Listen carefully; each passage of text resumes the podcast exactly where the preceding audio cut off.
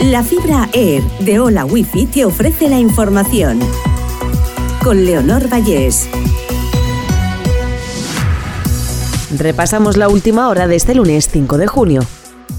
El Ejecutivo busca vías para alargar los fondos europeos más allá de 2026.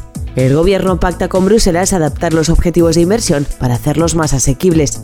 La Comisión analiza cómo flexibilizar el reglamento.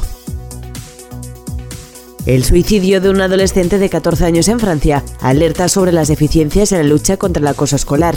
La madre de Lindsay, que se quitó la vida el 12 de mayo, llevaba meses pidiendo auxilio ante las autoridades. Las autoridades de la India apuntan a un fallo en la señalización como causa de la colisión ferroviaria múltiple.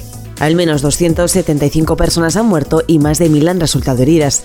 Los familiares tratan de identificar a las víctimas del accidente de tren, considerado el peor del siglo en el país. Una lista de sumar con Podemos alejaría del gobierno a PP y Vox. La derecha y la ultraderecha tendrían mayoría absoluta si la izquierda fuera dividida. Los votantes socialistas son los menos movilizados a 48 días de las elecciones generales del 23 de julio.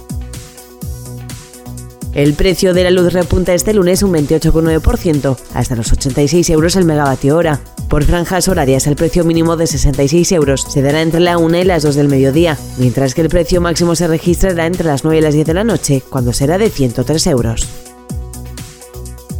La semana comienza con tormentas en el interior peninsular y a la espera de la borrasca Oscar. Las lluvias ponen en alerta amarilla a cerca de 30 provincias de 11 comunidades, entre ellas la Comunidad Valenciana. Cada valenciano ha recibido 8.200 euros menos del Estado de los que les correspondían desde 2008. La Comunidad Valenciana cierra 2022 de nuevo como la autonomía peor financiada del país, tras recibir casi 550 millones de euros menos que el año previo.